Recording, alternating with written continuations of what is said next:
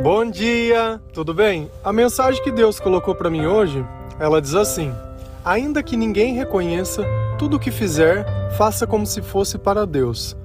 Senhor, tende misericórdia de nós. Perdoa, Pai, todos os nossos pecados. Livra-nos de todo mal. Nos afasta de tudo aquilo que não vem de ti. Nós agradecemos, Senhor, por mais esse dia, pela Sua presença, pela Sua palavra, pelo alimento. Aceita, Senhor, essa nossa oração, esse nosso louvor, pois nós te amamos, bendizemos, adoramos. Somente Tu é o nosso Deus e em Ti confiamos. Eu tenho a plena certeza que todo mundo já se decepcionou com alguém. Principalmente quando você fez algo e no final não foi reconhecido. Todo aquele bem, toda aquela dedicação, tudo aquilo que você abriu mão, no final não serviu de nada. Eu acho que a ingratidão não existe nada mais corrosivo para nossa alma. E assim também é a nossa relação com Deus. Quantas vezes nós não fomos ingratos?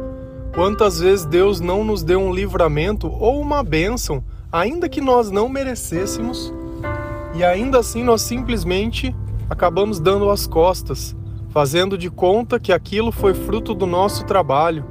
Olha como eu sou bom, olha como eu sou F, né? E assim também acaba acontecendo conosco. No final, a gente vai ajudar muitas pessoas. E muitas dessas pessoas que você ajudou simplesmente vão se voltar contra você. E pouco importa se elas têm o mesmo sangue que você ou não, se moram na mesma casa, se seja um estranho. Só reconhece o valor do amor quem acredita em Deus. Quem não acredita vive apenas buscando o que? Seus próprios interesses. Então, para ele, o importante é justamente isso: ele receber o que ele queria. Ele não importa de mentir, não importa de distorcer, de se fazer de coitado, isso pouco importa. O importante é que ele recebeu o que ele queria. Mas quando nós ajudamos alguém, quando nós semeamos a palavra de Deus, ainda que muitos não a recebam, isso pouco importa, porque quando nós fazemos isso, nós não fazemos esperando reconhecimento de ninguém, mas fazemos como se fosse para o Senhor. Então, dessa forma, ainda que muitos sejam mal agradecidos, para a gente não faz diferença nenhuma, porque um que venha se arrepender, um que venha a entrar no caminho, tudo isso faz toda a diferença. Mas um problema que sempre acontece, e é natural, é que muitas vezes aquele que vem pregar a palavra pra gente é uma pessoa que a gente conhece. É uma pessoa que às vezes a gente sabe o nome, de repente conheceu antes dessa pessoa se converter, e aí na cabeça dela, ela sempre vai ser aquela pessoa. Deus nunca vai poder usar dela, Deus nunca vai fazer nada. Por quê? Porque na cabeça dela a humanidade grita. Né? Ela seria incapaz de reconhecer o Senhor ainda que ele tivesse na frente dele. Por quê? porque não provém de sabedoria nenhuma. E isso, curiosamente ou não, pasmem ou não, acabou acontecendo até mesmo com Jesus, quando ele foi anunciar o evangelho na onde ele morava. Você acha que ele foi bem recebido pelas pessoas? As pessoas começaram a olhar Jesus, ouvir o que ele tinha para falar, concordaram que ele tinha palavras de sabedoria, que aquele conhecimento estava muito além do filho do carpinteiro, mas ainda assim não conseguiam acreditar nele. Em Mateus 13, versículos 54 e 55, a palavra fala sobre isso. Chegando à sua cidade, começou a ensinar o povo na sinagoga. Todos ficaram admirados e perguntavam: de onde lhe vem essa sabedoria e esses poderes milagrosos? Não é este o filho do carpinteiro? O nome de sua mãe não é Maria? E não são seus irmãos Tiago, José, Simão e Judas? Eles conseguiam reconhecer que em Jesus existia sabedoria e milagres. Porém, a humanidade deles impedia de ver a divindade de Jesus pelo simples fato dele conhecer a história. Então era muito mais fácil que viesse um estranho e eles dessem a glória a um estranho que Deus usasse de um conhecido. Qual é a lógica disso? Deus tem que usar pessoas que você não conhece para que o poder dele seja manifesto? Ou ele pode usar alguém que você conhece? De repente, Deus não vai usar quem você quer. E quando eles falam, não é o filho do carpinteiro, você sabe por que, que tem esse preconceito? Porque Jesus estava falando sobre religião, sobre Deus, mas ele não era um sacerdote. Então, como que alguém que não é da igreja ousa falar de Deus? Esse cara eu conheço, não tem nada a ver. Eu tô vendo milagre, eu tô vendo essas coisas, mas não tem nada a ver, eu conheço ele. Como que como que eu posso sobrepor o que é fato do, olhando com os olhos do meu passado? E quantas vezes a gente não pré-julga isso? Uma pessoa ela já mudou de vida ou uma pessoa ela está tentando mudar de vida, mas o tempo inteiro eu só consigo olhar para trás. Eu não tenho um olho para frente. Eu não tenho uma, um senso de agora. E aí, como é que fica? Eu, vocês podem ter uma certeza que eu passo isso sempre também. Né? Hoje, eu, graças a Deus, a gente consegue conversar com milhares de pessoas. E pessoal que me conhece aqui, você pode ter certeza que eles recebem o áudio. Ah, é o áudio do Gabriel? Não, não, esse não. Será que isso descredibiliza a minha mensagem? Eu gostaria que eles pegassem uma Bíblia e fossem dizer: olha, eu não concordo com ele porque ele disse isso ou disse aquilo. Não, eu vejo que tem pessoas que, através da mensagem de Deus, têm se convertido. Não, mas eu, eu conheço ele. E é a mesma coisa, é a mesma conversa. Por que, que eu estou trazendo esse assunto? Porque você que de repente está encaminhando áudio, que está se convertendo agora, que está falando de Deus para outras pessoas, vai vir alguns sabe? Alguns servos de Satanás que vão começar a ficar questionando. Simplesmente por isso, porque eles invejam a sua mudança. E é simples assim, é pura inveja. Não tem nada de bom para oferecer. Vivem apenas para trabalhar e para ostentar. E aqui a gente tem pregado o quê? Humildade, que não se ostenta as coisas, a gente não fala de marca, aqui não tem dinheiro, aqui não tem como ninguém se aparecer mais do que ninguém, aqui não tem nada. Aqui é só a palavra de Deus, aqui é só a mensagem de Deus. Eu sou apenas um servo que empresta a voz ao Senhor. Mais nada, como milhões de servos que existem no mundo. Da mesma forma que você empresta para o Senhor também, para poder compartilhar essa mensagem, empresta o teu tempo para poder ouvir, dar o teu testemunho para outra pessoa, e assim nós vamos criando uma voz. A voz de Jesus é a voz do amor. Eu não sou o rosto da igreja. Eu sou filho do carpinteiro. E é justamente por ser ele que vão criticar mesmo, principalmente os que são da igreja. Eles vão, e eles vão. E aí lá em Marcos 6, versículo 4 e 5, Jesus ele vai comentar sobre isso. Jesus lhe disse: Só em sua própria terra, entre seus parentes e em sua própria casa é que um profeta não tem honra, e não pode lhe fazer nenhum milagre exceto impor as mãos sobre alguns doentes e curá-los. Então, na cidade dele, Jesus não pôde fazer nenhum milagre. Justamente por quê? Porque as pessoas não acreditavam nele, não porque ele não tivesse o poder. E aí vem a pergunta número um: quem perdeu com isso? Eles abriram mão de poder receber algo que somente Deus poderia dar por julgar Será que o milagre não tem batido na tua porta todos os dias, mas você não tem coragem porque você, ah, não, esse eu não acho que Jesus seria viria por esse ou ele entregaria um recado por esse. Não, ele tem que entregar por quem eu quero. Sabe? Porque eu vou nos melhores psicólogos, eu frequento cursos, sabe? Eu sou dos alcoólicos anônimos, eu pego gente só especializada. Deus, ah, um áudio que chega num Telegram, que está no Spotify, um versículo da Bíblia, de Facebook. Ah, não, isso não tem poder. Poder é onde eu gasto dinheiro. Eu queria saber qual desses grupos de apoio, ou qual desses psicólogos, psiquiatras, ou qual desses remédios poderia salvar sua alma no dia do juízo final. Eu queria ver o que você iria oferecer para Deus para poder resgatar a tua alma, para compensar a falta de amor, para poder compensar Percebe que apesar da ignorância que eles tinham, eles conseguiam reconhecer que existia milagre e que existia poder. Porém, eles abriram mão para isso. Ao invés de receber a graça, ficaram com o julgamento, ficaram simplesmente com a condenação. Jesus podia ter desanimado nesse sentido. E no começo, de verdade, eu passei diversas provações nesse sentido. Teve um dia que eu estava comendo um lanche num lugar, chegou um cara que era meu amigo, bem do entre aspas assim, e começou a querer brigar comigo de soco mesmo, porque ele falou que eu não tinha mudado nada, que essa história de Jesus era uma fachada, que ele me conhecia e que não sei o que, e veio para cima. Aquele sangue, sabe quando o sangue sobe? E, e tem uma coisa, tem, tem uma coisa. Quando uma pessoa ela vem brigar com você e você é menor que ela, tudo bem, você ainda fica com medo de falar assim: bom, eu posso apanhar porque ele é maior que eu. Mas e quando você é maior e mais forte que a pessoa e a razão está do seu lado? E aí? Como fica? Eu senti que eu tenho o poder de executar a minha justiça, de fazer ele ficar quieto com aquelas palavras mentirosas.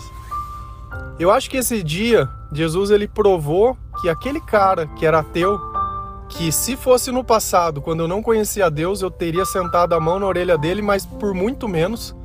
Você entendeu? Ficou simplesmente em silêncio. O meu testemunho, ele continuou ecoando. Hoje nós estamos aqui 10 anos depois e eu continuo pregando a mesma mensagem. A minha vida ela foi transformada. E a vida dele? Continua a mesma. Tinha alguém que estava perto, que assim como Jesus poderia ter dito: Olha, eu encontrei um caminho, vamos caminhar comigo. Poxa, você é meu amigo, vamos junto, tem me feito bem. Olha, minha vida era assim, agora está sendo diferente. Vamos junto. Não. E é isso que a gente faz todos os dias. Simplesmente condena a mensagem de Deus de acordo com quem prega. Ao invés de receber a graça, Deus ele vai usar quem ele quiser. Se a gente vai lá em Jericó, cidade murada, Deus usou de uma prostituta para ajudar. Pô, mas uma prostituta? Ah, não, não concordo. é Deus, Deus de amor. Se aquela pessoa naquele momento encontrou um motivo de se arrepender e de querer mudar de vida, glória a Deus. Então para de olhar para trás e começa a olhar para frente.